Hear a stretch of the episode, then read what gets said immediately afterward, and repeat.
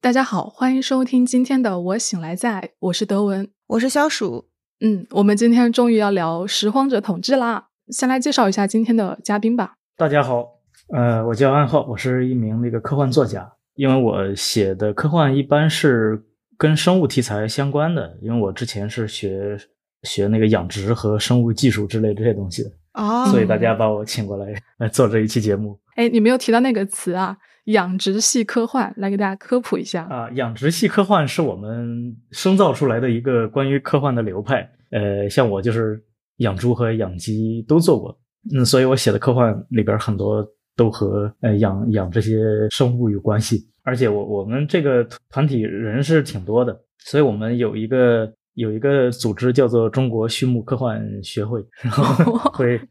当然那个不是仅仅是只针对于家畜或者家禽的啊，关于生物的幻想可能都可以都可以算作这个生物学科幻这个这个领域里面的，比如说我们常常听到的像生物朋克啊，嗯，嗯，刘对，刘宇昆老师写的那种街上记事讲转基因的呀、那种东西，可能都可以算作生物学科幻吧。嗯嗯。嗯，那那它俩有什么区别吗？就是养殖系科幻跟这个生物朋克。呃，养殖系科幻，我觉得可能更偏向于人对于物种的这样一个驯化和饲养吧，呃，而且跟生产有关系。放大来说，可能和基建有关系。比如说，我们如果去外星，怎么去养殖动物，以供我们人类补充蛋白质啊，这些这些东西。呃，生物朋克可能就偏向于，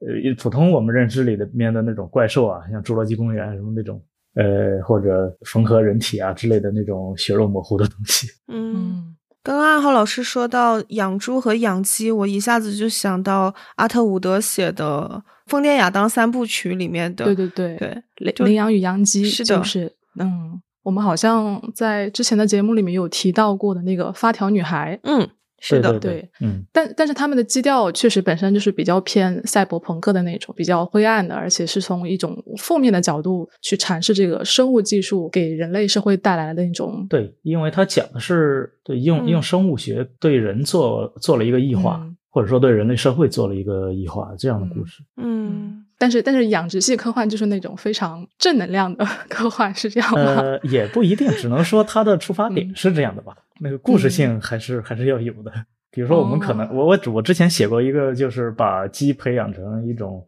呃，像之前肯德基那种谣言里面的有六六对翅膀啊，对对六有六对哦腿啊，那那种东西，嗯，还挺好玩的这种题材。所以所以幻想一下，就是如果是在太空太空养殖业的话，最有可能先养什么？我觉得可能先从养养鸡入手吧，因为那个哦鸡在目前的人类的驯化的家畜家禽里面是最好养的，而且它的饲料转化率高，我们叫做哦料肉比低。呃，就是你比如说喂上一斤半鸡饲料，它就可以给你一斤肉，嗯，嗯对饲料是一个很很大的节约，呃，嗯然后还可以配合蛋鸡，肉鸡配合蛋鸡，你又有肉吃又有蛋吃，哦，对，就是鸡又会生蛋，是吧？对，然后嗯猪它太大只了，它太大只，它就它的行为就会复杂一些，哦呃，你就要照顾它。比如说那个那个著名的春晚梗，母猪的产后护理，嗯你都要人是是去是护理它，那说明它是一个很不方便的东西。杀猪一般没有两三个人肯定是不可能的，呃除嗯非你有哦那种就是杀猪机器人啊，我们可以幻想 一下。嗯但但是相对来说，它就比鸡那个驯化的程度低一些。嗯，嗯我我觉得最可能的可能是先从虫子类的东西养起，啊，我已经开始想到了一些不好的东西， 对对，呃，你可以先给鸡吃这些东西，补充蛋白质的对。嘎嘣脆，呃，嗯，牛肉味，蛋白质是牛肉含量的六倍，这样我们就可以当太空太空贝爷。嗯，嗯啊，我觉得这个很有意思啊，相信大家已经感觉出来了，今天的聊天有点像是科普类的节目，但是我觉得就非常适合这个《拾荒者统治》这个动画片啊。我们就是先回到我们今天这个主题，这部片其实跟我们前面提到的，不管是养殖系科幻还是生物朋克，其实都有点点不太一样，对吧？嗯，在我的心里面，我觉得它就是一个异星球的那个生物纪录片。嗯对。然后这个《拾荒者统治》呢，它是有一个前续短片的，是二零一六年的《拾荒者》，我不知道这个大家有没有看过。啊就如果大家没看过的话，可以去看一下。它这个短片里面其实是主要集中展现了呃一个元素，这个其实是在《拾荒者统治》里面保留了的，就是哥德堡机械的这样一种元素。待会我们请那个暗号老师来跟我们详细展开说一下。然后我们今天还是先主要集中来说一下《拾荒者统治》这部片。嗯就是第一眼你会觉得它的情节是比较弱的，大概是播到第四集、第五集，嗯你才大概搞清楚了这个飞船为什么会出问题，对吧？嗯我自己是不太在意这个故事的情节的，我不知道两位是怎么样的。呃，其实我在看的时候，我反而是比较欣赏他这个情节的编排的。嗯呃，因为一开始肯定也是被这个画风和里边的一些生物的设计、脑洞啊这些东西吸引。但是看着看着，我觉得那些东西稍微有些冗长了。但是这个时候，它的它的剧情开始复杂了。嗯，而且在这个时候，这几个所谓的拾荒者对这个星球的生态的一些利用，或者在里面的一些求生，都和这些设定本身比较紧密的联系在一起。嗯而且他最后呃几股势力汇集在那个他们要寻找那座飞船的时候，他的之间的一些博弈和对决也也相当的精彩。嗯，我是比较欣赏他在呃，就是他的情节和概念的表达上面有一种高度的统一和平衡吧。呃，虽然我也同意，就是他的整个叙事节奏比较平缓，然后这嗯其实就是所谓的情节相对来说弱了，但是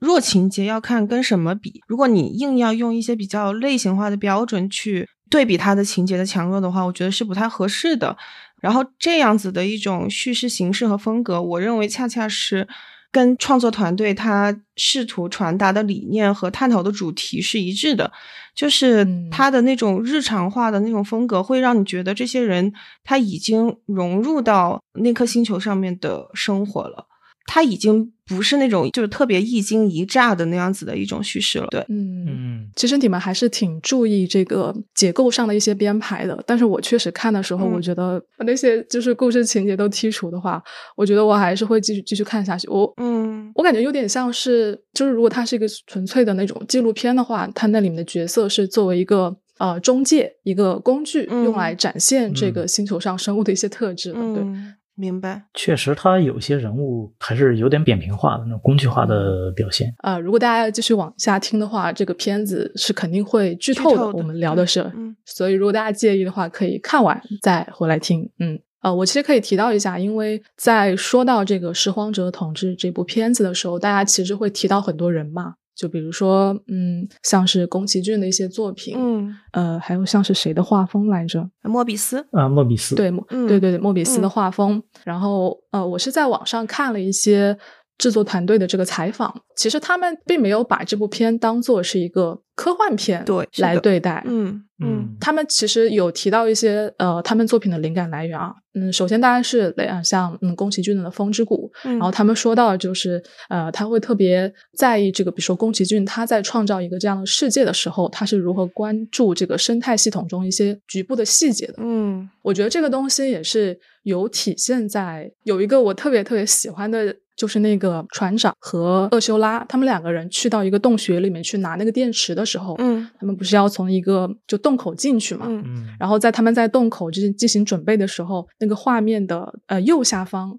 有两只螃蟹在那里打架，啊，这个啊真的就是一个生态本身应该有的样子。啊对，，你会发现他的镜头根本就没有关注在那个地方，但是嗯他依然会有这种小细节。是，然后另外一方面是包括那个《星际穿越》嗯阿基拉，嗯，对，还有像一个那种冒险片叫什么《千金万险》，哦，是，对，还有像是那个什么呃大有克洋的回忆三部曲。哦，对对对，是，就他的第一部，他的回忆就是那个导演是森本晃司，嗯，我觉得他那个开头飞船解体的画面是有点像的，就那种感啊觉啊、是有些像，对对对对，大家可以去拿它对比。嗯，然后制作团队还提到了他们的一个灵感来源是比较近的，相对来说比较近的，跟我们刚刚提到的那些作品来比的话，就是那个《湮灭》。啊，就我看到一个采访说，他们认为，呃，湮灭是刻进他们骨子里面的一种呃审美或者是呃一种取向吧。然后特别有意思的是，湮灭 上映的时候，他们正好在做剧集的一个试播剧试播集。然后，呃，他们一起去看了，看了之后，然后就在想，啊、那我们接下来要做什么东西？我没有看过《湮灭》耶，嗯， 《湮灭》大概是一个什么样感觉的片子？有点神神叨叨的，对，然后里面也有就是各种生物的那种跨物种的这样子的一个感觉吧。然后它是一个新怪谈的故事，所以它某些部分会让你想到一些像比如说克苏鲁系，或者是那种嗯洛氏的那种恐怖的那种基调的东西。嗯对，因为《湮灭》这个片子是改编自《遗落的南境》，嗯呃，嗯这是这本这本书，它的那个风格就是比较典型的，从天外来了一个就是外星的文明或者是生命，呃，影响了地球上的人，然后形成了一个区域，然后这个区域里面的生态被这个奇怪的东西所改变了，那么嗯人类探险家就要进到这片区域里面去去看一下哎到底有什么不一样，嗯，接着就会被这片区域给同化，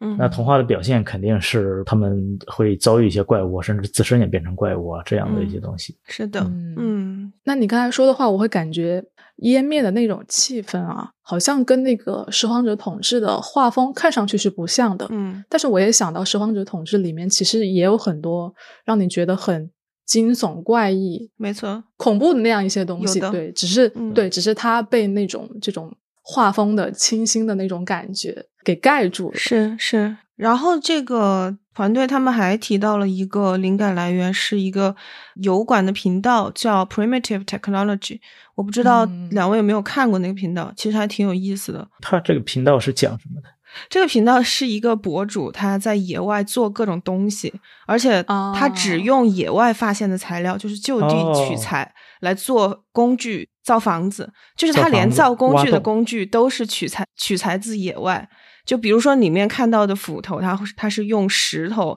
和木头做成的，就不含金属，这些都是他亲手做的吧。我看这些视频的时候，就有一种很奇妙的感觉，是和那个看《拾荒者的统治》的时候是相通的。嗯，就是有一种什么感觉，啊就是你在野外去生存的时候，你必须要去经历枯燥感吧。然后，原始科技这个频道，它其实 也会呃，就是事无巨细的去展现这个博主他去做东西、造房子，就是去就地取材的整个这个过程。而且他呃，他有剪辑，但是他不是戏剧化的剪辑，然后他没有台词，你能听到的就是大自然的背景声，还有就是嗯他在嗯做东西的过程当中不带任何的审美和道德色彩的这种声音，就是这种很冷峻和客观的视角，我觉得在《拾荒者统治》里面也是随处可见的。嗯，嗯，有点像玩那个《旷野之息》，一开始只穿裤衩，然后你是需要是去拿用那个个小木棍儿 对对对，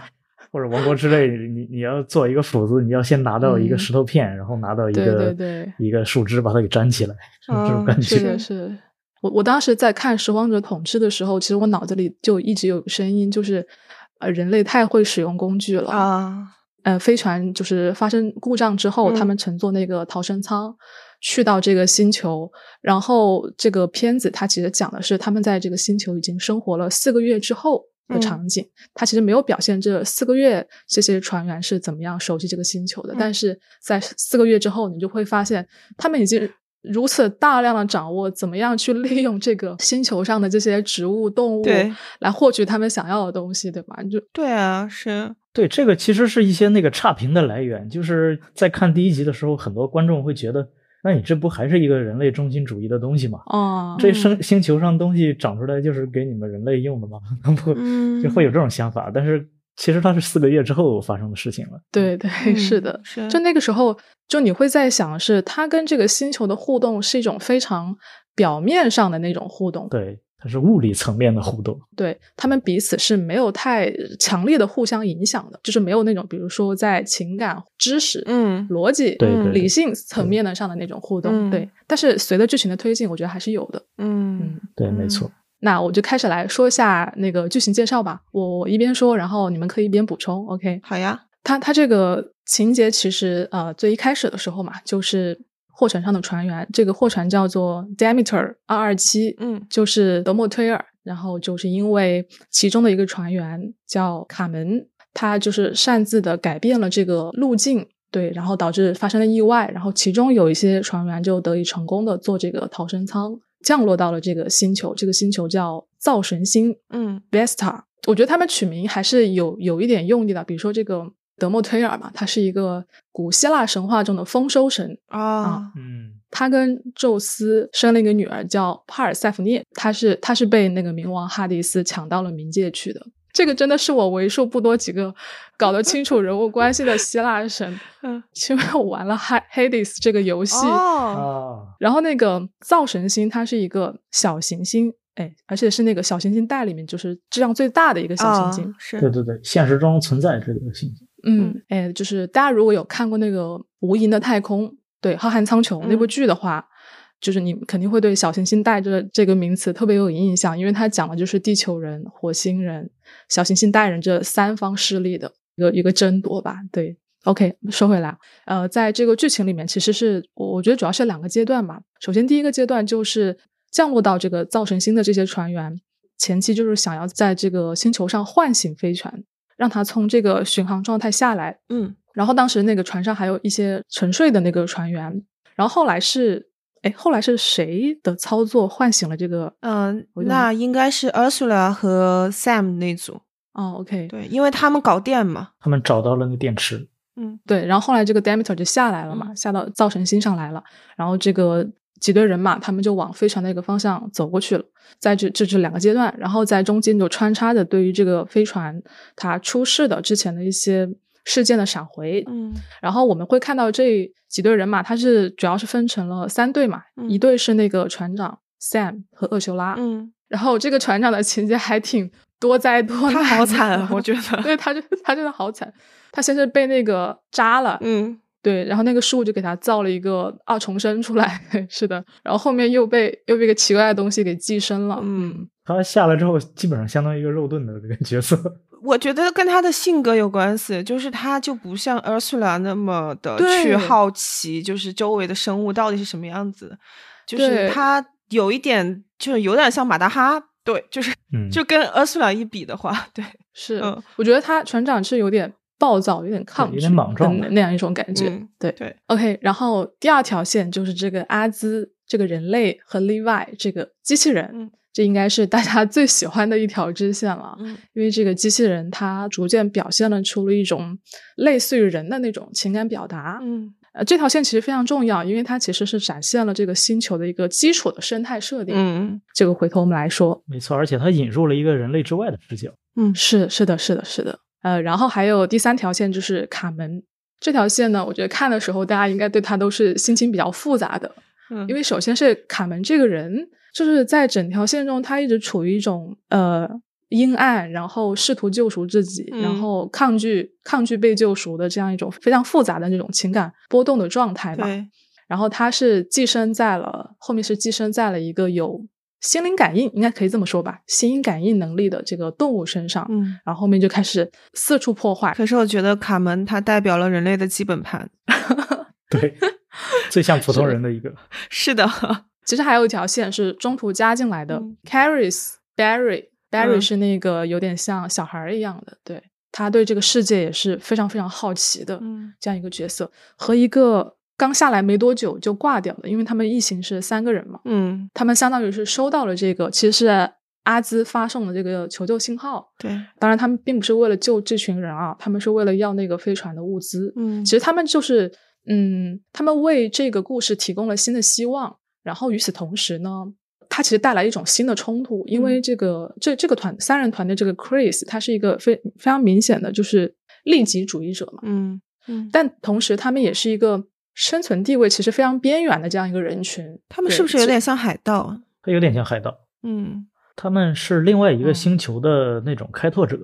嗯嗯，然后他们想想捞偏门，所以就来到这个星球，我是这么理解。，是的，所以就是这呃四条线。那这个关于这个人物的情节，我觉得回头我们也可以来聊一下。但是呢，今天优先我们要先聊一下片中一些特别的生物和他们所所体现的这个生物学逻辑啊，这就是我们今天请暗号老师来的主要原是因，的对，给我们科普。嗯对，当然啊，首先有个问题， 就是我们待会儿聊的时候，我们先得统一一下命名，对，这是个大问题。 对，我觉得这个不知道听众有没有发现，就是在这部作品里面，这些主角团们他是从来没有给这个星球的生物起过任何名字的。嗯他们也没有去，因为因为是这些生物也不会说话，他们也不会去喊这些东西，对这个是的名字。这个在采访中他们有说到的，他们说就是嗯，其实是跟他们对于这个就是这个人类团体的设定有关，因为首先就是这个制作团队他不喜欢这种大量的对话的方式，嗯，对，然后其次第二个就是他觉得这群人他们只是在这片土地上穿行，他不是要驻扎在这个星球，因为他们在第一季做的全部的事情都是为了为了要逃出去嘛，哦，对，所以制作团队觉得说，那这样的话，我其实没有必要给他们建立一些命名系统，因为我只是在利用他们。它也不是用来做严肃研究的。是的，嗯所以从这个角度，他们就没有进行过任何的呃起名字啊什么的。但我觉得也挺怎么说，其实不是很合常理。比如说像我们在讨论，那我总要给它起个名字，不然你知道我说的是什么呢？ 那他们可能要去用一个生物的时候，就说这个那个，我去弄一下 那个。对，我也觉得 很对，奇怪。像我那觉个，得可能这里边也有创作团队的这么一个潜意识在，就是呃，首先是我们我们人类命了名，它就物种就属于我们嘛。呃，嗯一个是这个，再一个就是它有点模仿那种原始人在面对嗯他们刚嗯接触到的，像我们作为一猴子先先从那树上下来之前，那个时候我们也不会给那个狮子命名，我们可能只会说啊啊啊，啊， 比划一下有是吧有点对 嗯对这个状态的模仿。哎，想想也挺有意思。那说回来啊，从科普的角度来讲，如果说我们真的去到了一个外星球，然后我们要对他们做研究的话，我们是怎么样给这个生物来取名字的？首先我，我记得这个团队里面是有一些关于生物学，比如说植物，厄修拉好像是是对跟那个植物关系比较大一些。植物我看他学家是的对，在那哦个对飞对船里对在是嗯修盆景儿什么他的。他会一直用他的本子去记录嗯对这对些对，生他态的会样子。这个嗯这个是那个呃，我们在在生物分类学里面常用的一个手段，就是一定要把它画下来或者拍照拍下来。嗯嗯呃，那那个分类学其实在，在我们现代之前，像达芬奇啊或者林奈那那个那个时代，呃，它其实本来是属于博物学嘛。嗯嗯，它是基于一个生物的形态来分类的。呃，比如说我们可能看到鸭子和鹅长得像，我们就把它分到分到一个类别里。嗯呃，这是这是一个博物学的这么一个手段。但是到现代，因为我们有有分子生物学了，而且我们嗯知道这些、这些生物都是由由由基因进化来的，它是由基因的突变累积形成了新的物种。嗯，那我们就可以通过这种分子生物学的手段去把那个它的这个分类学进一步的细化，或嗯者说把它从一个横向的这么一个视角转换成一个竖向，就是它怎么是从那个它的上一个共同祖先进化到我们现在这个样子的。嗯那我觉得，如果是如果是我们来到这个星球，想要用一种探索或者是归纳总结的的角度去去看待这些生物的话，我觉得第一第一点可能是给他们采样，就是先把他们那个，比如说抽一管血，或者把他的这个肌肉啊之类这些组织弄一点下来，嗯解剖一下尸体，这些就是你可以很很快的分析出来，这些生物是靠什么东西来传播自己的遗传信息的。你比如说，我们人类就是，呃，我们地球上所有生物吧，几乎是靠 RNA 或者 DNA 这些东西。嗯那那外星，比如说我们现在这个星球，是不是也是用的类似的这种手段？嗯先从底层逻辑开始分析，嗯，但是我们这个动画里面，可能因为他们没有这种的素材，而且而且他他采了样之后，可能也没有办法保存。对于这些两两眼姨妈黑，我就只能用一些画影图形，或者说用一些形态学的东西去去给它总结下来。嗯但是如果我们设想一下，它的飞船是非常完美的降落在这个行星上，呃，那它就可以用这些手段去从分子生物学的角度，把每一个物种给它归纳到一个时空的位置上，就是这个东这个东西是什么时候出现在这个星球上的，嗯呃，它在这个星球上存在了多久，它和另一样东西的呃亲缘关系是有多远，我们就可以画出来一棵树。嗯，呃，那那个时候哦可能甚至我们都不需要用一些很文学化或者说比喻性的，比如说那个猴头鸭这种东西，我们都都都不用 用了，后呃头我呀们就直接、嗯对直接用一个更更科学的分类方式去去嗯把它在这个时空的坐标上的位置给固定下来，嗯这样就可以了。这个是我们现代的生物学家在做的一些事情。嗯嗯，那大概看一下的话，就是这个拾荒者统治这个星球的里面的这些生物，是大多数都不符合现在地球上的这种就是生生物框架的吗？呃，其实表面上看还是挺符合的呀。哦，因为你，看它的那个也有捕猎者，呃也有对这些植物，或者说长得像植物的东西吧。呃食草的像食草的动物的也有。比嗯如嗯说，我们看到一个非常壮观的在，在在那个大平原上去迁徙的一些四足奔跑的这么一些物种，就像我们地球上角马那种东西，嗯可以看到，就是他们在设计这些东西的时候，也是按照地球上的这些生物嗯模板来、来做的。可能是间或有一些呃完全不符合地球生物的那些行为的东西，比如说那个我们刚才说的，哎呀，我们叫它什么名字呀？就是那个阴暗爬行的蛙， 那个娃娃 Hello 大娃娃鱼，这些东西是比较超越于地球现生动物的这样一些嗯形态或者说行为的。其实那个在那个访谈里面，制作团队说《守望者统治》里面这些生态的时候，他其实说的就是他们觉得没有什么东西能够比地球上的这些生物更让大家感到惊讶。嗯就是如果你觉得《守望者统治》里面的生物都很奇特，我觉得可能还是因为我们没有更多的去了解地球上的这些生物形态，嗯，对，所以他们当时他们说到，他们创造这些生物的一个方式就是，他会从地球上的这些生物里面去找到一些灵感，嗯，然后呢，把它拐到另外一个方向去。嗯，对嗯，哎，这个这个，我们待会儿就是选一些非常典型的生物来细聊一下啊。我们先来说一下，其实这个呃，这个这个片子里面，我觉得其实是在很多地方能展现一种，就是我们人类所那个逻辑视角下的一些自然界生态的一些常见的关系嘛，对吧？比如说对共生、寄生。嗯，那个什么食物链繁殖，还甚甚至包括像拟态这种，嗯我印象比较深刻的其实是那个，我先自己给它取个名字啊，就是那个超级基因复刻术。对对对哦啊，扎你扎你一针， 你这名字好长啊，是我我就直接叫妇科书。 OK 克隆术。 哦 OK，对这个克克隆隆术术啊，是的行好，这个克隆术就是，就它其实是一个繁殖的逻辑。就虽然它的这一套过程非常的复杂，你可以会看到它首先是要对路过那片树林的动物，就任何生物，嗯它会用它的那个树尖尖的一个东西去刺它，嗯应该就是提取对对提取对基因吧。嗯偷袭偷袭一下，对，然后它就会在自己的那个呃类似子宫的地方就孕育出来这个生物的个体，嗯而且其实是它那个繁繁繁殖的速度非常快，但它它还有后续，它必须要完成后续的动作，就是这个二重生，它要找到它的原生嗯原体，对然后它要杀死它，然后埋葬它，就对是它一定要执行这个动作，嗯然后这个二重生它会自爆，就这个克隆体它会自爆，嗯自爆了之后，它自爆的那个地方就会长出来一新的一片森林。就是它又像植物又像动物，给我的感觉。嗯，对，是它有点像那种植物为了播撒自己的种子，无所不用其极。对，比是如的说用那个，是的苍耳，它它因为它它它身上都是刺儿嘛，路过了一些身上有毛的这个动物，啊就粘在你哎，这身上粘在了嗯身上，然后那个动物去跑到另一个地方蹭痒，把它给蹭下来嗯，它就在那里生根发芽。嗯，只不过这个好像流程更复杂。 对，是是是的，是的。嗯还还有什么你们印象深刻的其他的那种？呃，我印象比较深刻的是那个吃死皮的小鱼，是那个东西。哦，鱼疗对嘛，他们呃做鱼疗疗， 对，而且它好像是共生在一个长得像喷泉花园的植物，嗯呃，会走的植物上面。这个说起来很 复杂，但是是它就是这么一个表大现水的缸一个大对一个行走的大水缸。而且你们记得吧？它那个水缸下面，它有时候不是会喷东西出来吗？在它要喷东西出来之前，水缸底下好像住的一些小飞虫。对，它会，嗯它看起来是一个非常复杂的生态系统。对我甚至不知道那些那些那些鱼是不是其实就是这些小飞虫变的，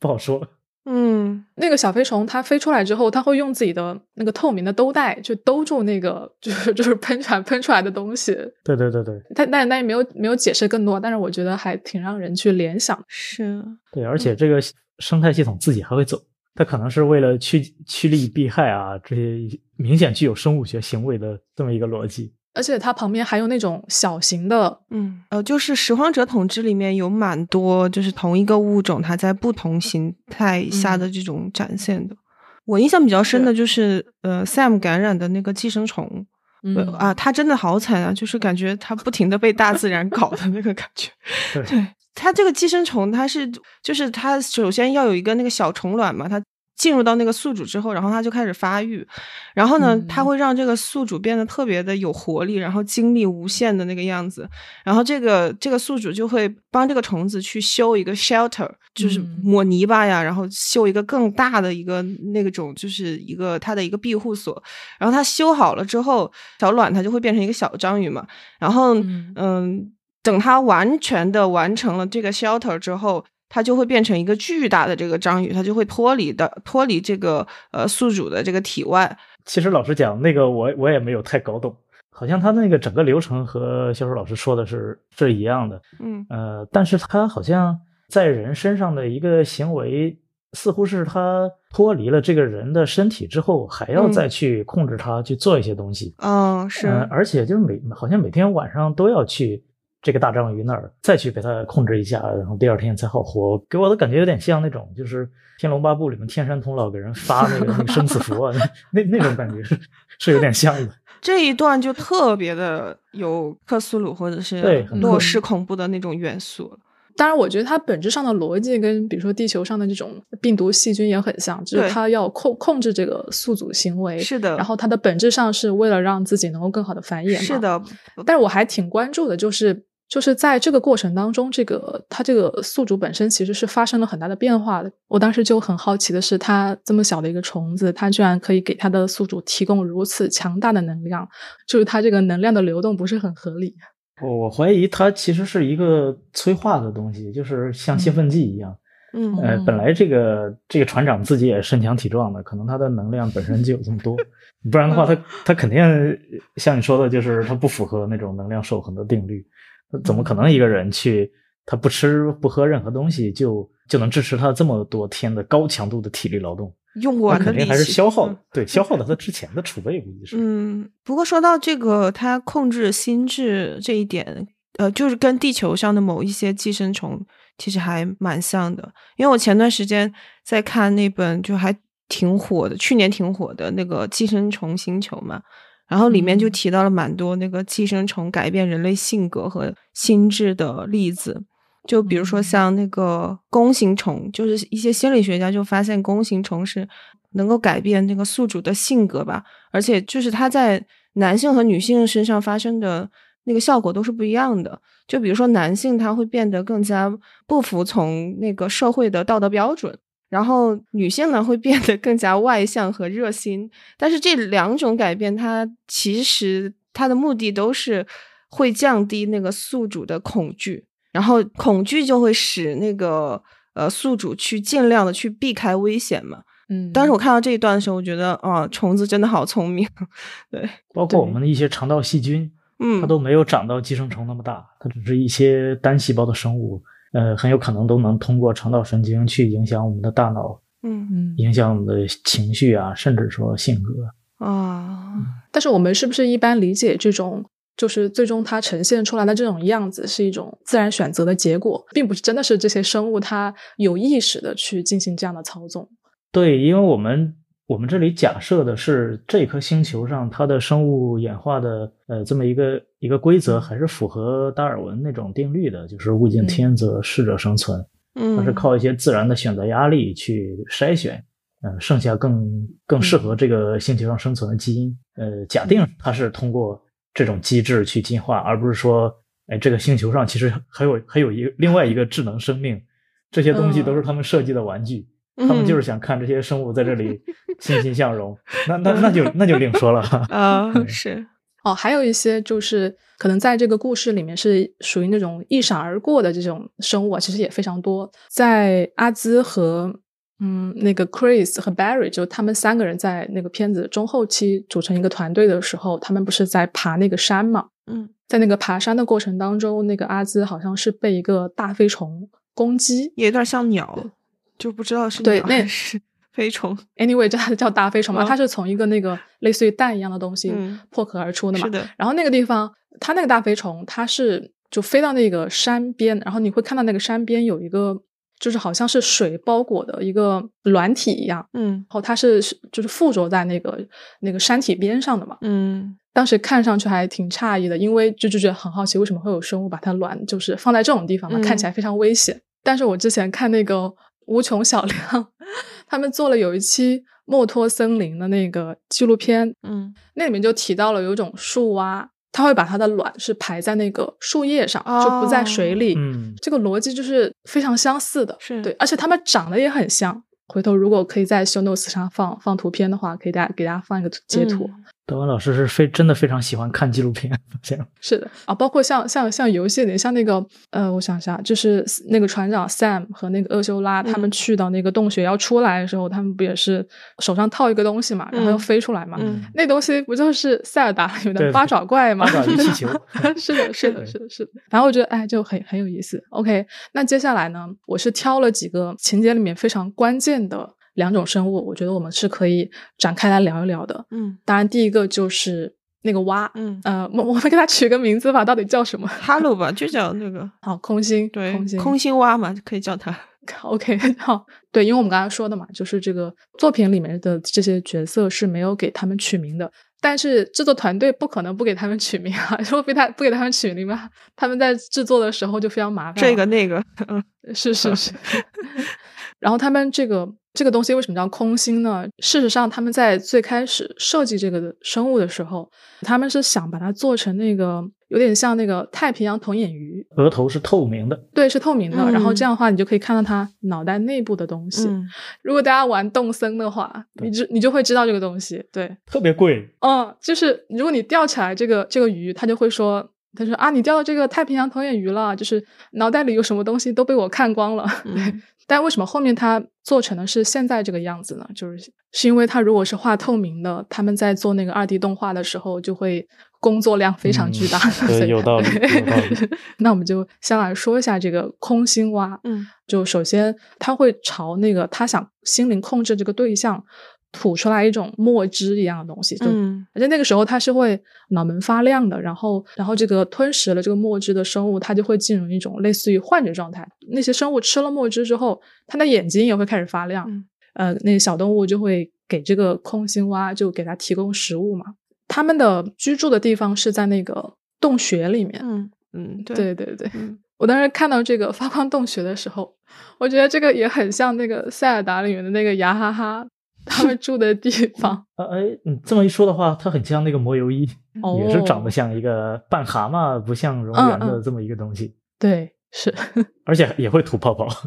嗯嗯，对对对，呃，然后这个空心蛙它在这个情节里面是是非常深入的，因为它跟那个卡门这个角色是非常强绑定的吧。这个卡门，它其实相当于是在跟这个空心蛙进行接触之后，它就发生了非常强的一个变化。就首先是怎么说呢？应该是它寄生在了这个空心蛙的体内，嗯相当于是这个空心蛙为它提供了一种保护的作用。对，但是这个空心蛙会变成这个样子，也是因为卡门他本身他的大脑意识里面有非常强的那种阴暗面的这种情绪。，对，对他们就是那种互相成就，然后双向奔赴的那种。是卡门和空心蛙的这一条线，其实是会让我想到《索拉里斯》里面那个男主和海嗯洋的接触的。嗯，首先是嗯就是像《索拉里斯》里面那个男主，他也是跟卡门一样，就是因为自己的某种漠视或者说疏忽吧，导致了自己的伴侣的死亡。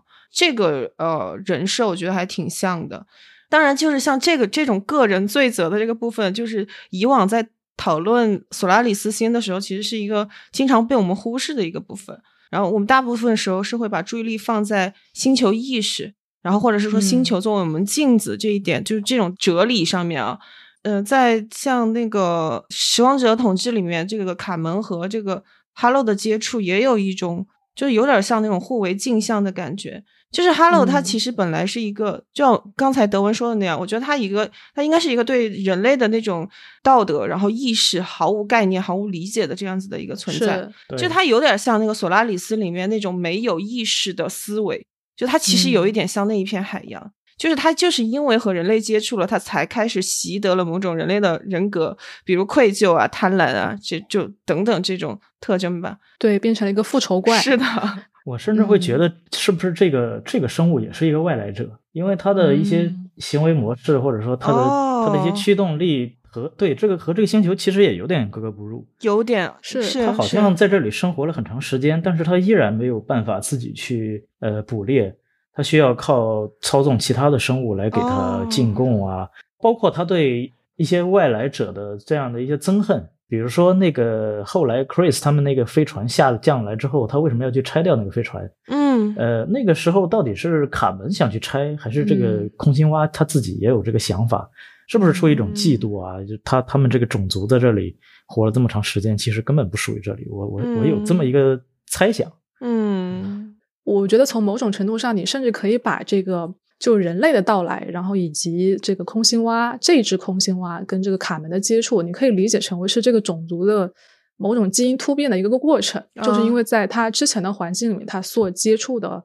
呃，生物的心智都没有达到像人类这样如对此嗯对对复杂甚至满意的，对，嗯所以相当于是这个空心蛙它的本质也出现了某种某种变化。呃，但嗯首先一个非常迷的，我觉得就是因为在整整个片子里面，空心蛙其实是一个非常重要的角色，但是，嗯、你确实是不像其他呃生物一样，你会看到，比如说它是怎么样繁衍的，或者嗯说是它是怎么样进化出来这种心灵感应控制的一些能力，嗯然后刚才提到那个索拉里斯星，我觉得有一点点不太一样，就是嗯的地方是索拉里斯星里面就是海洋，它是像一面镜子一样，嗯，它会映照出那个地方的人他的一种心智。最恐惧的地方，嗯是嗯，但是似乎这个人对于海洋本身是不会有什么影响的。对我，我觉得他嗯你可以把它理解成是一种被动的映射，但是我会感觉在这个里面，就是空心蛙和卡门之间，就像刚才说的，他们是有一种互相成就的感觉嘛。哦因为因为是比如说这个空心蛙，它像一个镜子，它外外在的体现了卡门那种比较黑暗的情绪，嗯但是我觉得他对卡门逐渐的也是产生了影响了，因为当时不是有个情节，就是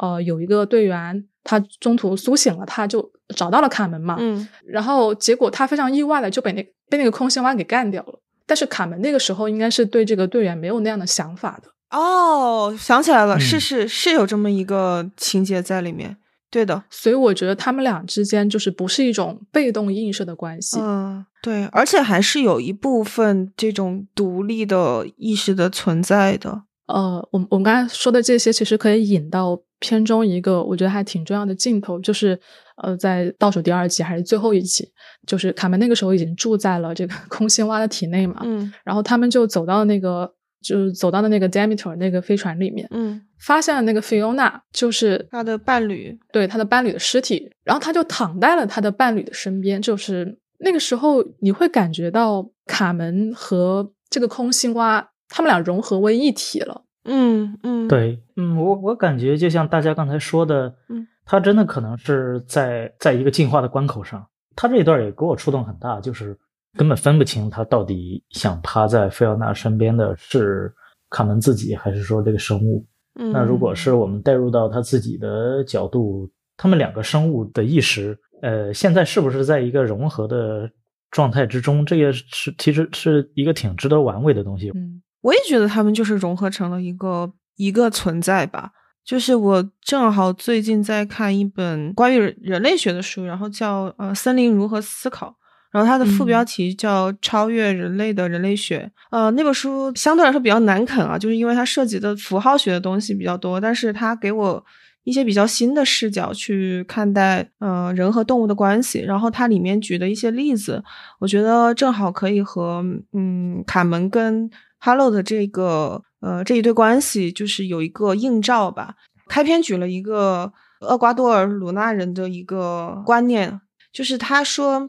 他所考察的这个田野里面，就是这些鲁纳人，他们为了自己的安全，是一定不能够面朝下去睡觉的，因为如果你面嗯朝下睡着的话，那个美洲豹会觉得你是一个猎物，然后这个美洲豹就会哦攻击你，然后你就必须让美洲豹觉得你是一个和它一样的自我。就是我觉得这这个在鲁纳人的观念里面嗯特别有意思的一点，就是，呃，美洲人和就是和人一样，都是有自我的，嗯就是有主体性的一个体验的。然后另外一点呢，就是在他们的观念里面，嗯、还有一种豹人，豹人呢，它是可以在人和豹子之间的形态去来回呃切换的。呃，像哈洛和卡门的关系，就是会让我想到鲁纳人观念当中的这个呃美洲豹和人类之间的关系，因为人类和美洲豹它们其实也是互为呃猎物和捕食者的，而且它是一个动态变化的，有时候人类是、嗯呃捕食者呃捕猎者，有时候人类是猎物。但是在他们的观念里面，就是二者其实是可以融合在一起，然后直到他们呈现为美洲豹人的样子。那在嗯拾荒者统治里面呢，就是 Hello 和那个 Kman 他们也是那种其实互为猎物，但是他们可以相互去吞噬，相互融合。这个好有意思，这这个就又有点像那个少年派里面的嗯，那个印度小孩儿和派和那个老虎之间的那种那种关系。哦，是的，是的，是有点。呃，就是我现在想想啊，就是从这个呃《拾荒者统治》第一季的这个结局来看，我觉得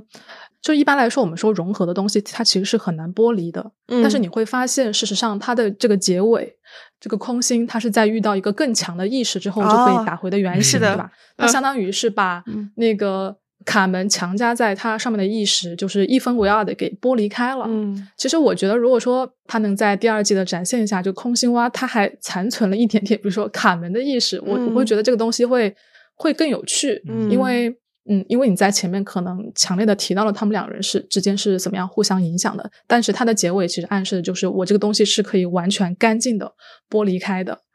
嗯，就当然也不知道卡门醒来之后会会什么样子啊，也许这些嗯答案在第二季都会得到一些呃揭露吧，我感觉。我觉得他他暗示的那一点比较像是这个呃空心蛙，它是就是他脑子里面是承受不住，就他为什么会被打回原形嗯啊？就是因为他承受不住如此强大的就是一个星球的对这样一个完整生命体的是意识，因为、嗯因为当时是当时他他把那个墨汁要吐到那个吐到那个 Levi 的那个利瓦二代，嗯，对，对的嗯脑子里，嗯然后那个脑洞然后他其是，然后他其实是相当于看到了这个星球从一开始诞生至今的所有的画面，相当于嗯是这个、对这个生命体的所有的历史了，我就觉得嗯他就承受不住了，然后他就崩溃了。是，对，那那那一段儿肯定会被一些那个核心的科幻的观众觉得其实不算是科幻了，你可能会觉得更玄幻一些，那哎很佛系，啊就是对，那很佛段系，。像像那种禅宗之类的那种东西。是，的，他当时那个情节一出现的时候，我当时心里面闪过了一句话：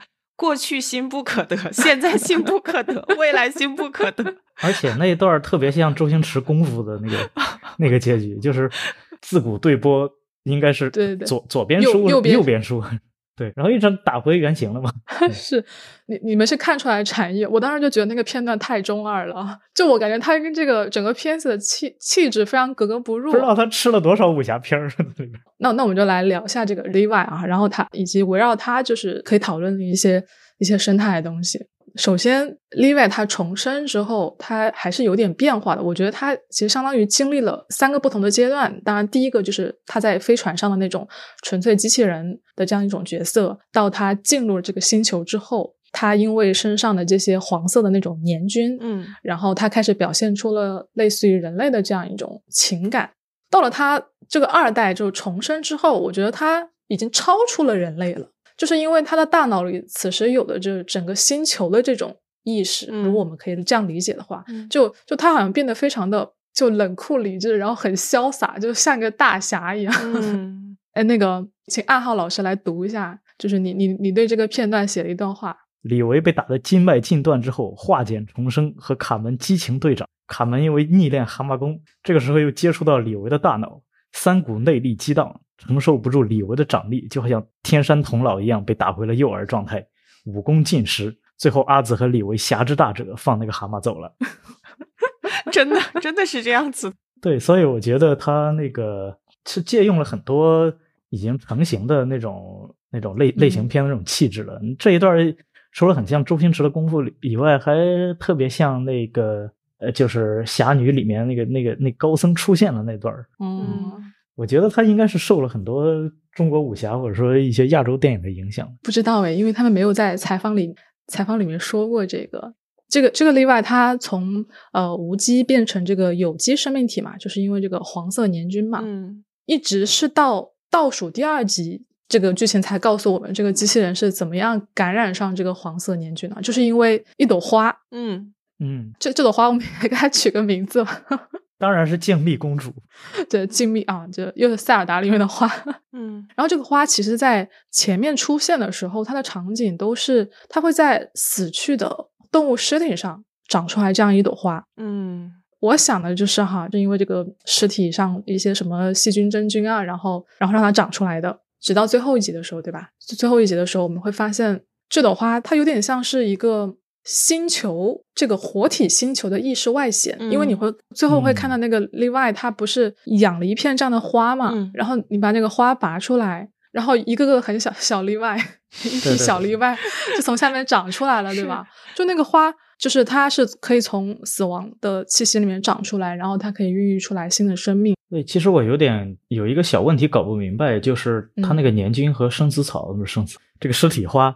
到底是同一个物种里面的两种形态？比如说，嗯这个花是这个年菌的那个子实体，还是说这个年菌需要寄生在这个尸体花上，它才能进行下一步的这个生命啊？嗯这个这个嗯其实没太搞懂。韩剧就是网飞的那个《王国》，就是那个韩国古装的丧尸题材的，嗯，那个是电这视样剧的，它的那个东西去感染人，就是靠了一种叫生死草的那个植物，那个应该也是一些病原体先寄生在这个草上面，嗯，然后人嗯吃了那些草之后才才会感染这些东西。所以就有可能就是这个年菌并不是对，可能年菌才是大 boss 也不一定。哦，嗯，因为那个它连连接李维的电路的啊也是这些年菌。对，是那这这个意义上，相当于他们俩可能是一种共生。嗯对，有可能是一些共生的关系。而且那个它的年均好像更加的符合那个盖亚甲说的那种那种感觉一点，就是它像一个不断生长出触手的一个东西来连接到这个星球上所有的死的或者活着的这些生命上面。这个年菌有点像蘑菇，我觉得。对，有点像蘑菇，嗯它可能那个地下的部分才是最大的。嗯，你可以跟再详细的解释一下盖亚假说。呃，盖亚甲说它是一个上世纪好像是二十年代就已经提出的一个观念，就是地球是一个有生命的超级的有机体。不过那个嗯时候盖亚甲说的表述是比较温和的。我们在这科幻小说或者是影视里看到的一些关于盖亚星球的这样的描述，一般都比较外化。比如说那个《阿凡达》里面，他们可以用那种类似于辫子呀、什么嗯对树辫子的连触接到须那个对生对命对连树连接到那嗯个生命树上。但是那个在科学意义上的盖亚假说，其实并不需要这种特别外化的，就是具体的手段。它形容的是一个不需要这些手段，以它是一种环环相扣的生物和环境互相影响，你作为因，我作为果，然后我再作为因，它是嗯它是这样的一个东西。啊那如果说我们基于这种就是内内部的那种动态的调整的这样一个观点来看的话，为什么这颗星球要拯救例外？其实我我比较愿意去倾向于理解它在人类和机器人之间选择了机器人。哦，至于出于什么原因，我们不得而知。但是我感觉这是经过了一种选择的，而且这样也是对于人类中心主义的一个反叛。那你们人类可能对像厄修拉，他对他对这个星球那么的有好奇心，嗯但是我们偏偏不选你，我们就选那个一一张白纸，你们人类创造出来的东西， 那我们去去和他去合作。呃，嗯他有点像那个普罗米修斯那个系列里面大卫那个角色。就可能机器人没有包袱吧。或者说它的电路和它的和那个年菌确实是正好可以可以结合的。嗯那如果我们年菌去寄生到一个人的身上，嗯，那是一种侵入性的伤害。比如说那个 Sam 船长就被整的不行了， 那你们人类这么脆弱，那就不怪我了，我去找机器人玩了。人，就可能有机体就是人类太多的 bug 了吧？我所觉以得。呃，可能也不能说是 bug，因为我们的嗯免疫系统还是比较强大的。嗯嗯呃，根据 它如果有异物去去侵入我们，那我们自然就做出反抗。嗯，那如果是反抗不不过，那可能会发高烧把自己给烧死都不一定。嗯，我对，这倒也是这个角解说的角度还挺有意思的。是。不过我会想到就是。呃，例外和年均的这种融合，其实我觉得它是有一些经典的七八十年代的科幻美学的影子的。嗯，虽然说那个差异比较大，啊就是表面上的那个差异，就比如说它会让我想到那个吉格尔，就是因为吉格尔的画里面嗯其实也有大量的那种有机和无机物，还有肉体和金属之间那种相互缠绕，然后共生为一体的这种例子嘛。但是，呃，吉格尔的画风其实就在广泛意义上，它是更暗黑艺术的。然后这个里嗯面这《拾荒者统治》里面，它表现的就是可能更加的明媚一些。不过，我觉得这两者它都达到了一种极致的那种冰冷和寂静的感觉。对，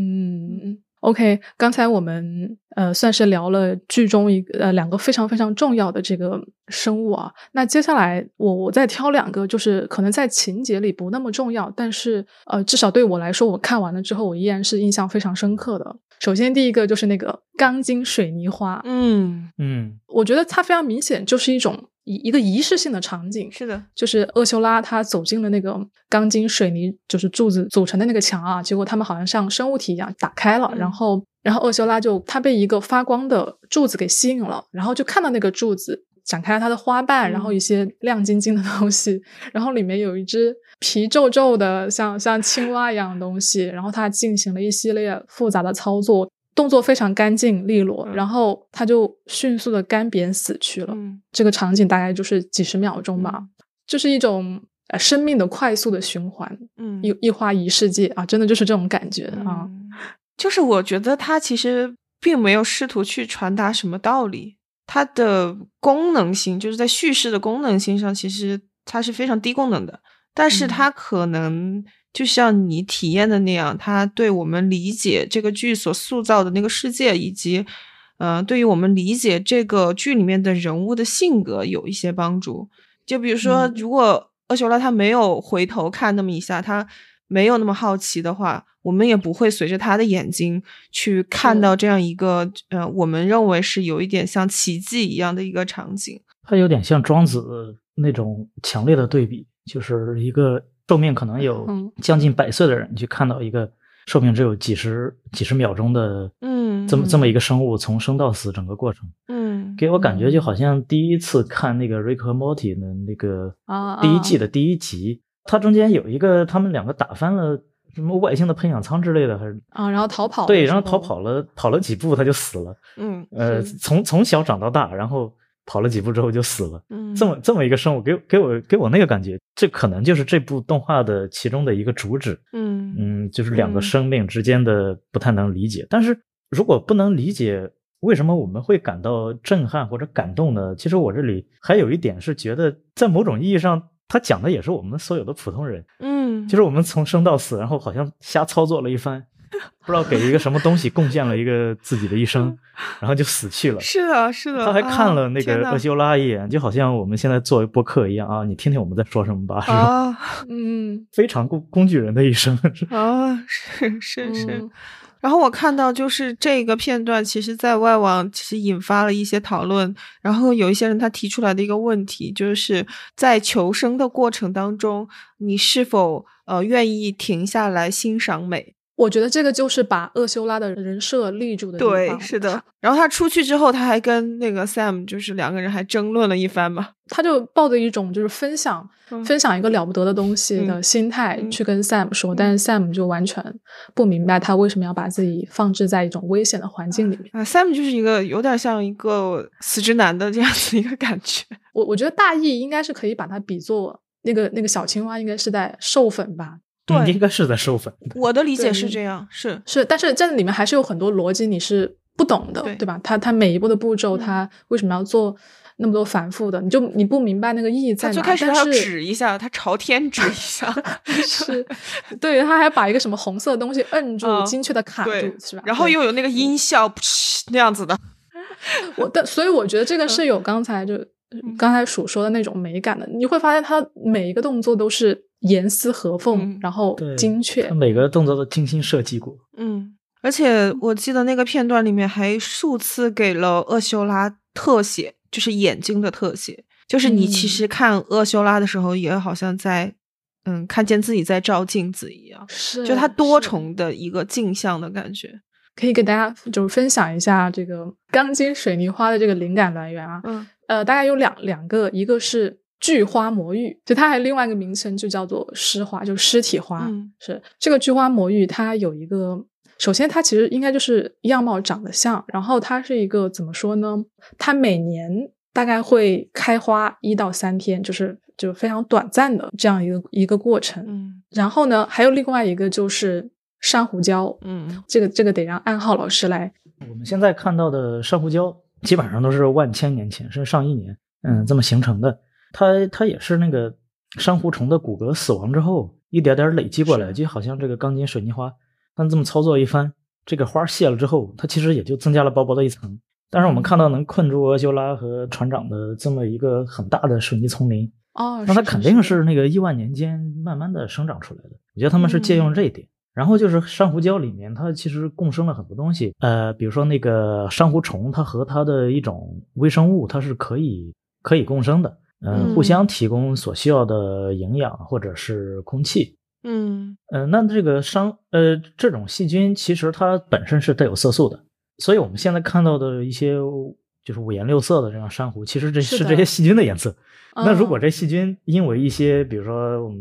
所谓的人类对对海洋的破坏啊，pH 值变化、光照的变化，它一变，嗯它们就就就不在这里生存了。嗯那这个珊瑚就会白化，它就直接以是的一种白骨化的形式死去了。我觉得它嗯应该是跟这个花本身和这个小青蛙，它有点像珊瑚虫和它的共生菌的关系。哦嗯哦，你这你这么说的话，确实那个花它其实是长在一个，你想一下，它的花瓣是关闭的嘛，就是它在嗯不授粉的情况下，但是你的你发现它张开的时候，它的色彩是非常绚丽的，它甚至还能发出来荧光一样的东西，对你就觉得很不可思议，这个这个这个颜色到底是从哪来的？嗯对，现在看来都是这个小小东西在操纵。就是这个小青蛙真的，我我觉得也是那个制作组他们故意的。它到快要死亡的时候嘛，就是它的脸就像那个核桃核桃皮一样，就是皱起来了嘛，对皱巴巴的。然后它的眼睛就是水汪汪的，好像要要哭了一样。 啊，太会了，然后啊、还有一个我自己印象比较深刻的场景是那个阿兹和 Liva 的那一场戏里面，他们误打误撞就是遇到了一群。我可以理解成为是在迁徙，就是一群长得像牛还是马一样的东西，四蹄蹄嗯对四蹄动物，嗯应该是吃应该是吃植物的，因为它们实在太像角马了。哦，就他们身上比较特别的是，他们生前身后有个气囊，嗯然后它是可以发出叫声的嘛，对对对，而且它这个动作会像信号一样非常规律的在群体之间对传递。因为当时后面给了一个就是俯视的镜头对，阿兹他就开始感，就是像就像感受呼吸一样，对，感受这种信号的传递，然后融他入嗯就它完美的对融入进去了。我们一起摇摆。这个四蹄动物是蛮像那个就是蜥蜴，因为蜥蜴也是有这种气囊嘛。然后以及那个《史前星球》里面的泰坦巨龙，就泰坦巨龙它的那个脖颈上是会长一串这样的气囊的，所以这个气囊是是什么作用？那个史前星球，它其实做了一个相对大胆的这么一个猜测，就是猜想是吧？对，嗯嗯呃，复原吧，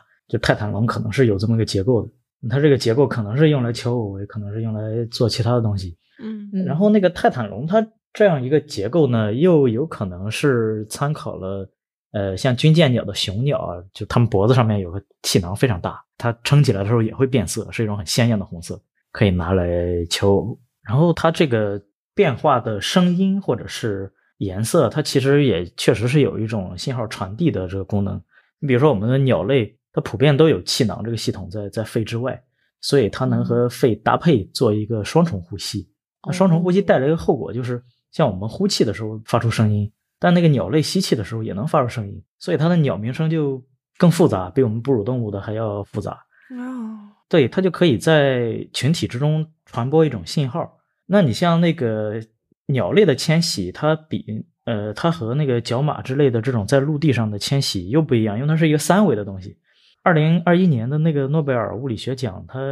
奖给了一个就是专门研究两鸟这种哪哪个梁字？呃，是一个木字旁，一个北京的京，嗯哦，梁鸟。对，研究他们的一个行为的，就是他们如何做到在一只鸟想要转弯的时候，另外一些鸟也能 get 到它的信息，然后做到一个整个大群体的一个急速的转弯。嗯他们发现那个在半秒的时间之内，它的这一个信号可以传遍好几百只鸟组成的这样一个鸟群。嗯，就是我通过连连接我身边的这一一只鸟来影响到下一只鸟，那么层级的去放大这个信号，就可以让整个群体呈现出一种嗯好像有生命的这样一种状态，就是好像一又是一个超智能体的这种状态了。就好像我们常常看到的蜂群啊，像类是的似那种是的蚁群那种感觉一样。那这个、哦这个动画片里的这种迁徙的动物，很可能也是借用这种行为模式，而且，嗯，阿兹要想在这里面不被其他的动物撞到，那就要服从它这个节奏，加而入且它加入他们，对，嗯传递这种节奏。所以相当于他们这个这种群体的行动是通过这种声音的信号来迅速传递的。对，声音应该也包含那个颜色吧，因为它呃，它如果是单纯声音的话，它好像没有必要进化的这么鲜艳，然后这么膨大的样子。可能那个它跑的时候也用余光扫我一眼，呃旁边的旁边的已经在打转向灯了，我也转。哇，好神奇！呃，从暗号老师的科普来讲，其实它的很多生物的逻辑都确实是基于这种地球生态系统里面的逻辑，就是人类可以理解的。我好奇啊，有没有什么比较反人类逻辑的地方？呃，首先我自己是感觉这个星球生态里面的很多东西，它的繁殖速度非常的快，而且它的形态变化也可以非常的快。对，那个其实还可能说得通，它可能是一些成品的呃成品的形态的变化，嗯，嗯，比如说那个我们豆子成熟之后，它那个豆角儿、它豆荚突然变化形状，把那个豆子弹出来，那种动作其实也非常快嘛。嗯，它也是一种植物嘛，哦好这个倒说得过去。但是我我比较在意的是，为什么那个假 Sam 在那个子宫里面、那个树里面、克隆树里面长得那么快？拿猪举例，它嗯在我们现代的饲养条件下，一天也就长个两斤，嗯，顶多三斤哦这已经长得很快了。对，人长的速度最快的时候是咱们小时候青春期发育的时候，嗯窜个儿窜多快，那只是半年窜一点儿。嗯哦，这个克隆树它比较合理的地方是，它形成的这个人的肉体里边也是靠骨骼给支撑起来的，嗯嗯，那它对行动肯定也是靠肌肉附着在骨骼之上，嗯呃，然后牵动它来来来来行动。那这些都是非常符合发育学的。但是有个问题是我们人类骨骼的那个无机物沉积是非常慢的。嗯但是我们就看这个克隆树，它它一天其实基本上就把这个长出来，或者说一晚上，嗯而且它那个强度还不低，还可以跟那个 Sam 打的有来有回的。 这个我觉得稍微有点不太合理。对，是的，相对来说，我觉得这个片子已经已经严谨多了。包括我们刚才说的那个湮灭，嗯湮灭它的电影版里面提到了很多原著里不存在的，但是现实里存在的科学原理，比如说那些奇怪区域里面的，好像地球生物的东西都是靠那个浩克斯基因来调整的。嗯这个确实是我们脊椎动物全都有的这么个基因，嗯但是那个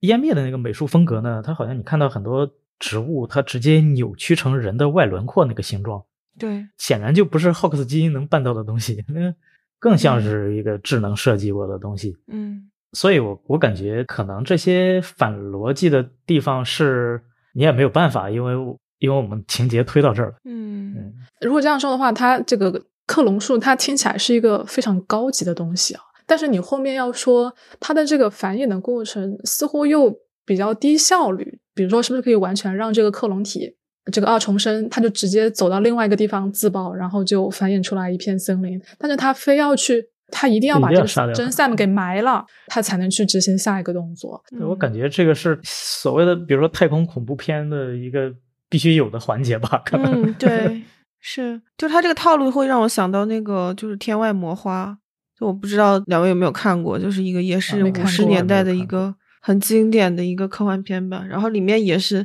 就是它是有点像那种植物一样的那种形态的外星人，然后入侵了一个美国的小镇，然后也是要一个一个的把那个小镇上面的人给替代了，然后他那个嗯副本去替代原本的呃那个人，他有一个完形的那么一个过程。呃，就是那个副本，它不会一开始就长出类似于像那个指纹这样子的东西，所以它表面是光滑的，就还设计了哦一些很挺有意思的一些呃小细节吧。就好像还蛮合理的。嗯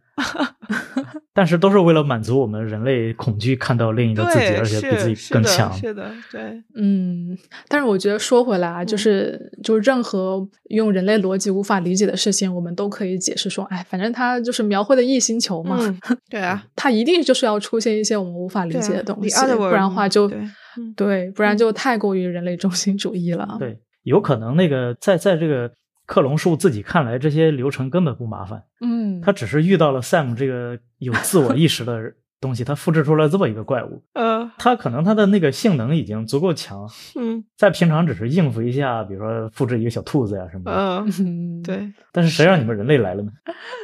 我们刚才真的花了非常多的时间聊这个拾荒者统治里面这个一整套生态啊，嗯但是有一点，我觉得还可以再提一下，就是我们在开篇提到的，嗯就是像这个哥德堡机械化或者机器化，大家看这个片子的时候肯定会有感觉，就是在那些人类使用这个星球上这些动物、植物作为工具的时候，你会发现它的一整套流程都是非常复杂的，嗯然后最后它可能实现的是一件很小的事情，嗯对对对对，这个就是那种典型的哥德堡机械，就是我我弄一个房间，房间里到处都是机器，这机器一一环套一环，一个球落下来砸到另一个机器，然后那个机器的开关被启动，呃，有有一个这个齿轮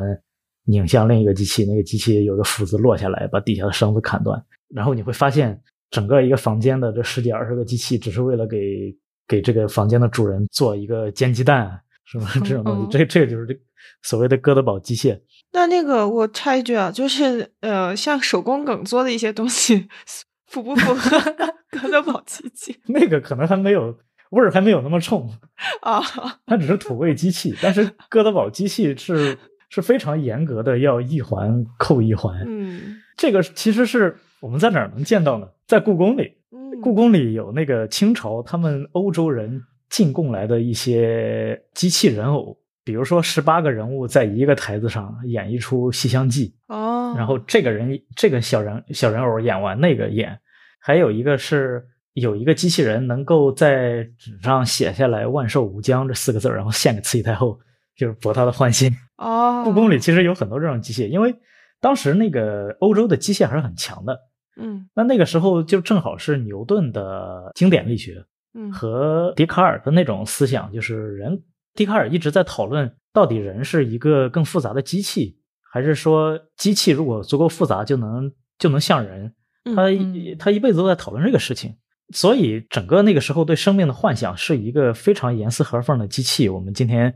早上起来用肌肉去牵动我们的骨骼，嗯，然后嘴打开往里塞哦这个样鸡蛋吃下去，然后胃来消化，消化完之后提供了给心脏提供了能量。心脏是什么呢？心脏是一个有四个缸的泵 儿，然后再驱动我们。它对人体是这样一个幻想，但是显然到今天，它只是一个复古的审美了。嗯我们现在知道那个真实的生物，它其实不可能这么一环扣一环的，它讲究一个容错性啊。嗯那个斧子万万一落下来没有砍到那个绳子，那我们今天不就吃不上煎鸡蛋了吗？那生物是、嗯是要靠自己的一些主动性去克服这些机械可能会出现的错误的。嗯所以相当于其实像这种哥德堡机器，它更像一种展示出来，对，是一个奇，观。嗯，也有点像嗯玩具，对我嗯们现在那个地球上生物互相的影响，它也不是靠这种一个东西的物理因素去影响到另一个东西，然后那个那个步骤太多了，那个步骤太多了哦就容易错得多。生物要求的是稳定，因为我们从底层的逻辑开始，比如说一个细胞里面，呃，我们学过初中生物都知道，就是他画的那个图里面是也是一个那个房间，然后几个细胞器，嗯好像各司其职。但是你如果真正的去在显微镜底下看细胞，会发现根本不一样，它里面就是一团乌七八糟的那个 汤，然后互相你嗯挤我，你我挤你，没准儿哪个分子跟哪个分子挤到一块儿，哎，出现了一个新的功能，就产生了一种新的蛋白质，然后分泌到细胞的外面。它是靠这样一种就是呃容错率非常高的东西，嗯，这个是我们现在对生物的理解。是， OK，呃，聊了很多了，然后我觉得其实像拾荒者统治还可以展现更多的东西，嗯、比如说它其实水下和天空嗯的生物都非常非常的少，啊、所以希望第二季会有更多的东西吧。嗯对，嗯，让我们看看空心蛙会不会王者归来。所以我觉得，既然说到呃，有可能会引入其他星球的故事，我觉得就是像最后的那个结局的话，会不会和另外的星球是有关系的、有关联的？嗯感觉还是会有。嗯是，现在看上去的话，它第二集的这个饼画的还挺大的，是，那些船员好多已经苏醒了，哦，对对，相当于在《造神星》上有个场是景，他的那个逃出去的飞船有个场景，嗯然后可能这一波来了这种嗯神神教的这些人，他可能嗯又是另外一个场景，因为他们说了嘛，第二季会有新的星球。对，包括那个 Leslie 的一个感情线吧，他和那个米娅的，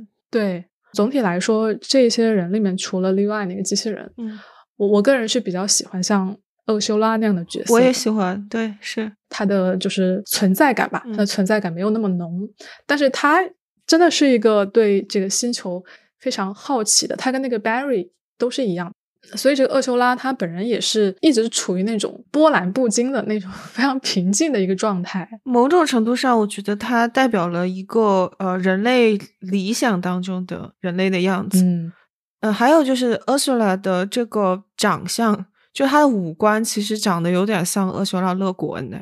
哦，年轻的时候，真的，嗯，所以他跟 Sam 其实相当于是一个对照嘛， 不过 Sam 他最后也有点像一个嗯非常古典的那种嗯悲剧英雄的那种感觉，就人类最引以为豪的智慧啊、理性那部分，就是在寄生虫面前好像不堪一击嘛。但是 Sam 他最后好像是在保留某种那种人文的尊严，就比如说他会嗯让 Ursula 走在他身后，然后他会去克制住自己去给伙伴植入那个寄生虫虫卵的那种举动吧。就他已经知道了自己的命运了，但是他又不想去屈服于呃自己的命运。只不过啊，就是此处的这种命运，它不是像那个呃古典神话里面那种有那种伦理学意义上的或者道德它色像一彩的，个古典的骑士那种。然后你也没有办法去浪漫化它。但是我觉得还是挺浪漫的，就是让他坐在了一棵那么庞大的像生命树一样的地方，对吧？就是他旁边都是那种嗯，对那种生机勃勃的场景，对然后他哦，就是好多人看那个场景，应该也是有那种泪奔的感觉的。因为感觉厄修拉她其实是一个比较女性主义的视角吧，哦，有的，有的、是，在那个船长强调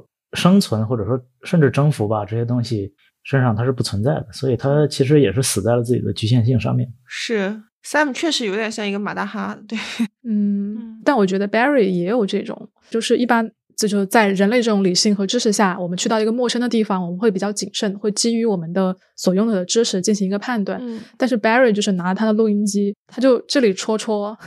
那里碰碰。当然他自己也受到了很多伤害，其实一一直是到嗯后面他的一个队员的死亡带来带给他比较震撼，嗯然后他才稍微有点收敛自己。就是 Barry 有点像一个典型的还没有被生活教训过嗯的青少年的状态。对，但是她好像有点自闭谱系的那种感觉。哦，有有是有，是，嗯她其实整个的心理，她没有像厄修拉那么健康。嗯嗯我觉得 Barry 他可能在第二季受到的挑战或者成长会更多一些。嗯嗯，是，。其实像这个片的女性角色还有一个，就是某种意义上可以说是拯救了 Sam，也毁掉了 Sam 的那个。老太嗯太，，记得那个对老婆婆嘛， 就是对，是的，她刚开始一一就是救那个救 Sam，就那一段她是一一顿操作的时候，就是会让我想到某种呃巫术的那种感觉，对，就是 草药，然后又去弄是吧？但是你很难讲清楚。那个老人家他的那个意识到底是他的意识，还是说是啊对寄生虫让他去这么去做？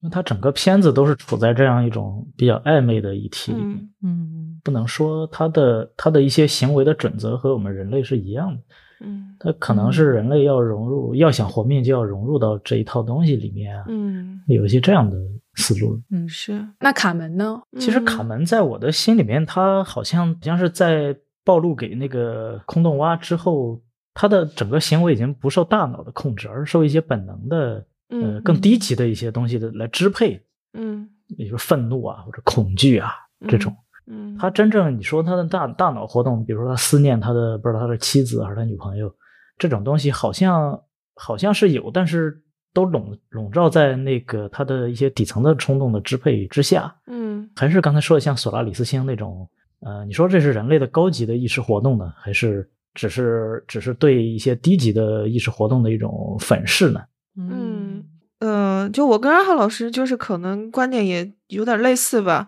就我觉得刚刚我也说了，就卡门它代表了人类的一个基本盘，就是它人性当中有非常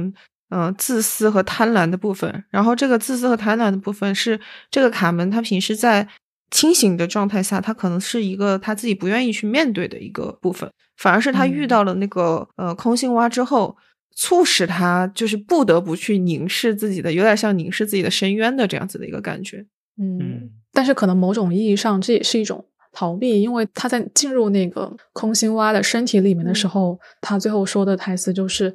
太难受了，我受够了，你要帮我。这个情节里面，他有多次讲到卡门好像快要从他自己的阴影里面走出来了，嗯但是没有想到他就是重复的又回到自己的阴影里面了，重复的回去。嗯嗯甚至我觉得观众对于卡门的整个人生故事都是最熟悉的，嗯，没错。像开始对，像嗯开始他为什么要改变这个飞船的航行路线，对吧嗯？他都是受到某种东西呃驱动的，嗯，对，所以我觉得这个人确实有你可以理解的地方。对啊，如如果真的有这样一个东西，它能提供给你这样一种幻觉。一种美好生活的幻觉，你是不是就会放弃？而且你想一下，他们毕竟是在一个异星球上，你甚至嗯都不知道自己能不能离开这个地方。嗯对， OK，对于这种情节和人物和生态的这种这种讨论之外，啊我觉得现在我们差不多就是可以跳出来这个故事了，把它嗯作为一个整体来看。嗯我自己在看这个作品的时候，我是会想到莱姆的，嗯就是莱姆他就是一个非常喜欢创造，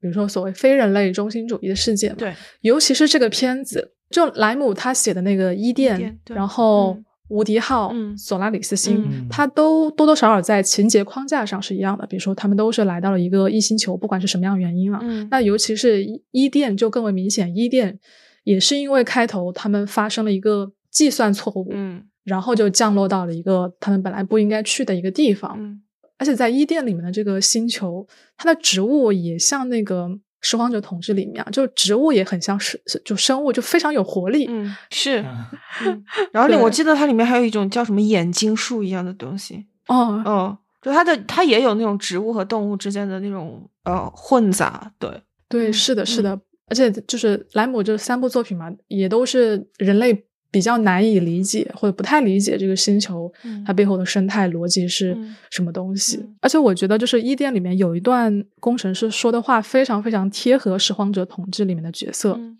非常不可思议。我自己也不明白为什么对这个星球兴趣寥寥。说实话，我一点也不感兴趣。嗯你知道吗？我现在的感觉跟火箭发射前差不多，像一个航空旅客在国外机场降落几分钟，跟当地人混杂在一起，嗯目睹了难以理解的奇特场景。嗯但是他知道他不属于这个地方，没多久之后就会飞走。嗯因此，周围的一切在他看起来都是遥远、陌生而不可触碰。我觉得跟《拾荒者统治》里面的那些角色想法是一样的。确实，而且像伊甸，它在呃中段的时候，就从结构上来说，它从它在中段的嗯时候也出现了跟啊、拾荒者同志类似的那种恐怖和惊悚的那种元素在里面，就是他们去到了一个有点像一个隧道一样的地方，然后嗯进去之后啊、那个。这莱姆他的整个文字的对氛围的那种塑造，就功底了得，我只能说，就是我读那一段的时候，我感觉自己脚下随时都要踩空，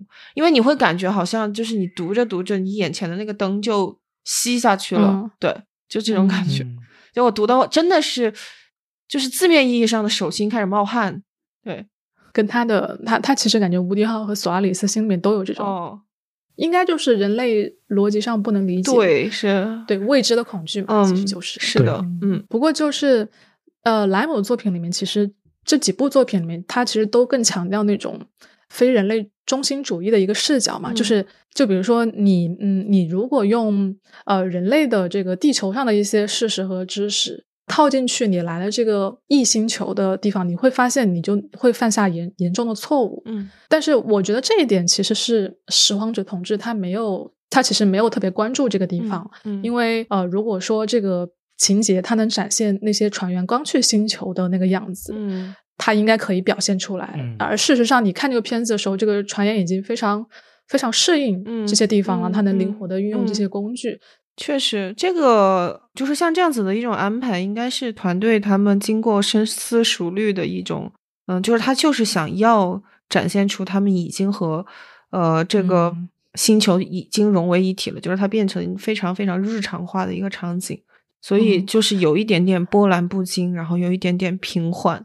但是你嗯们不会觉得好奇吗？因为包括他们最一开始就是想要用用那个一种就条状的生物让它通电嘛，嗯，就就我我自然而然就想到，那你一开始是怎么知道的呢？我觉得这个肯定就是团队的一个取舍了。就包括你刚嗯刚说到的那个、他们用通电的那一部分啊，我真的那觉得那个场景我，我有一个很奇妙的感受。就我的理解是，它有点像一种生物电缆吧，生物性的那种电缆。嗯有一帧画面是他把这些电缆就是扛在肩上，然后嗯， 就那一格，它好像兼具了某种工业和原始的特特征，哦，就是工业和原始。我们经常就是，如果是在一个呃进步主义的一个语境底下，会把它当做一个二元对立的一个词，二二元对立嗯的一组词。但是在这一格里面，你可以同时用这两个词来形容这一个场景，就是那一瞬间，我觉得嗯很奇妙。嗯这个就很像刚才我们说的那个油管频道，啊，是是，用一个非常成熟的设置的那么那么一个去拍一些很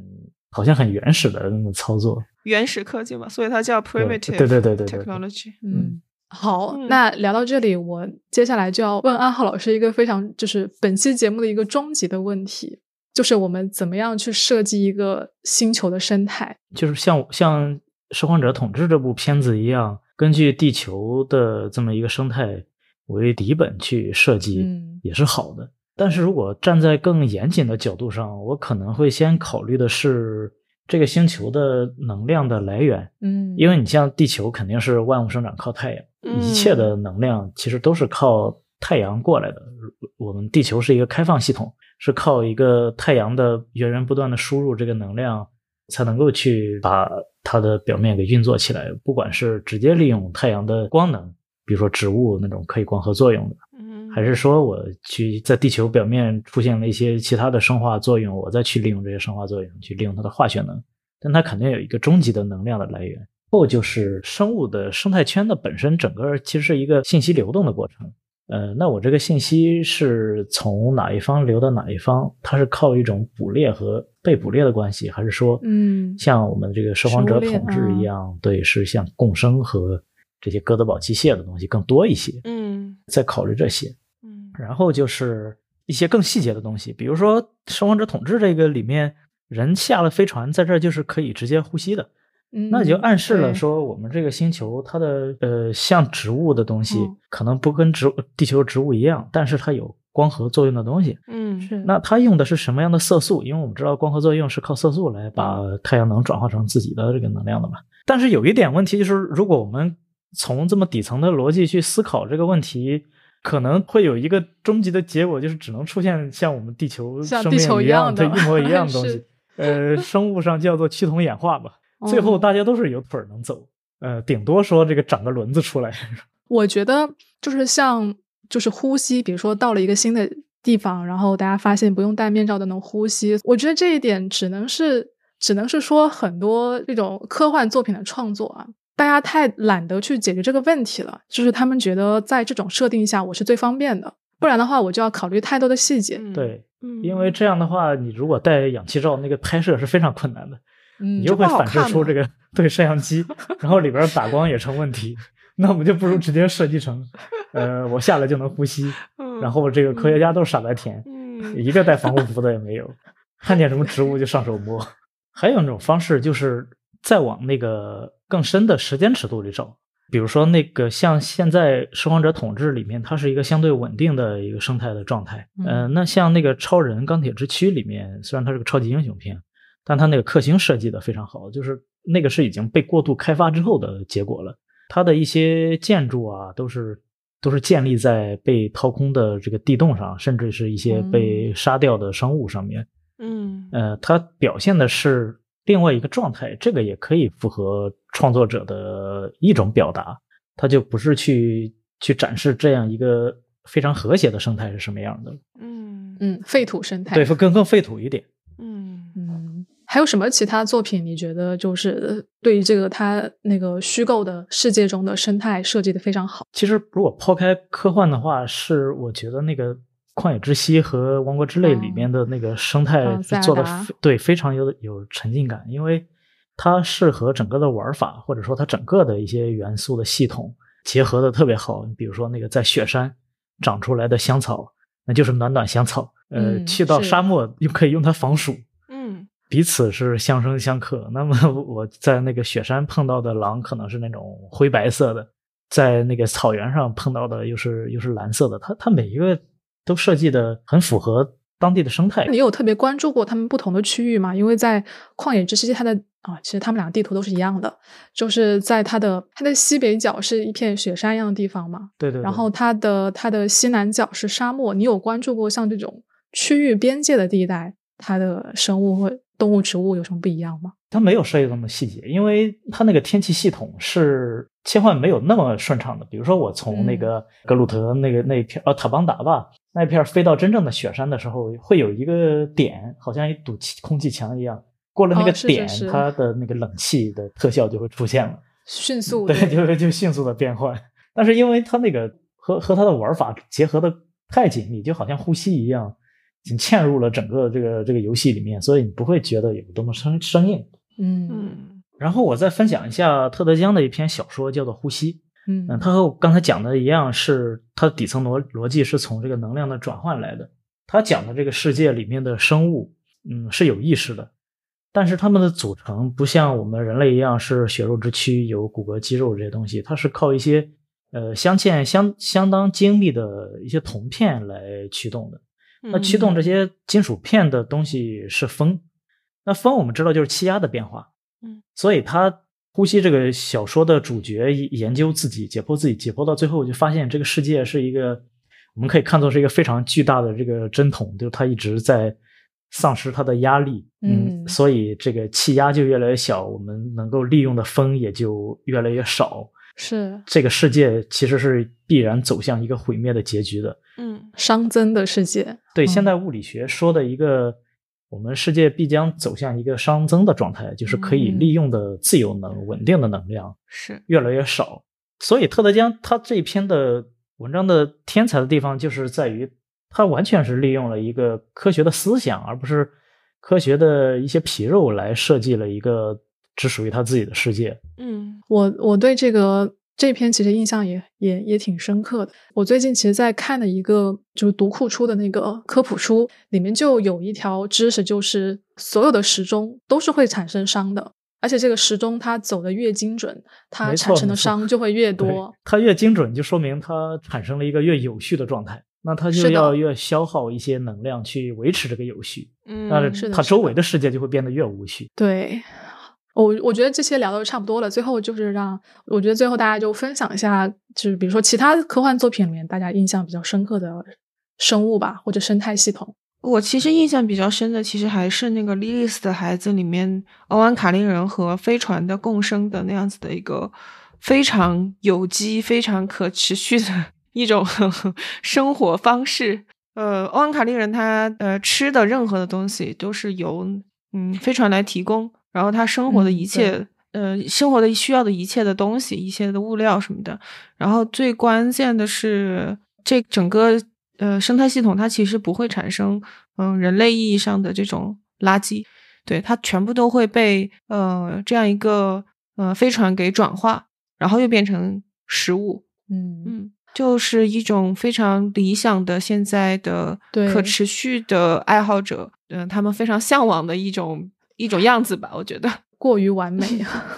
是，啊、我想分享一下，就是一篇菲利普·迪克写的短篇，他收在那个《记忆裂痕》这个合这本合集里面。嗯那短篇的名字叫做《森森林里的吹笛人》。嗯就他故事开头就是说，他们也也是在一个异星球上，然后这个星球上，他们发现有几个工作人员开始开始跟他们的长官汇报说，我是一株植物，就是他们就不工作了，嗯他们就每天就喜欢去外面晒太阳，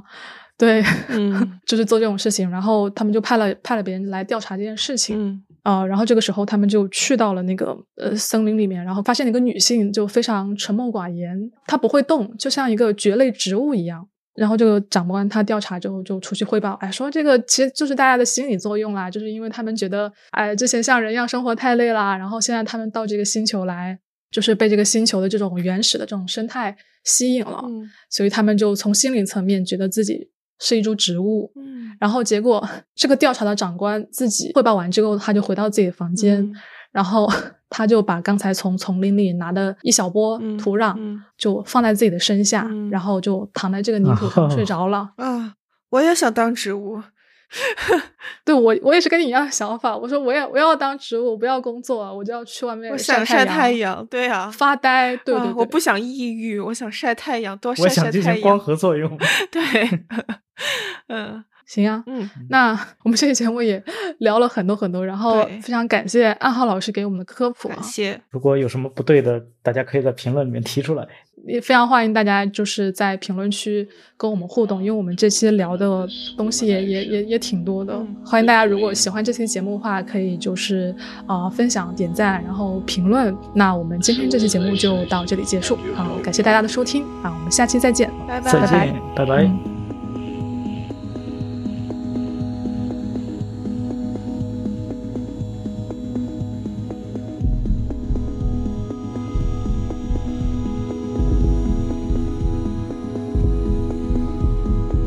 是我的本身。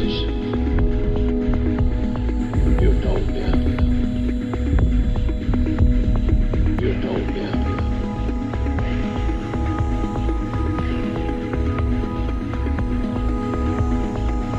But Utopia is just a word for the conclusion, the ultimate conclusion of socialism.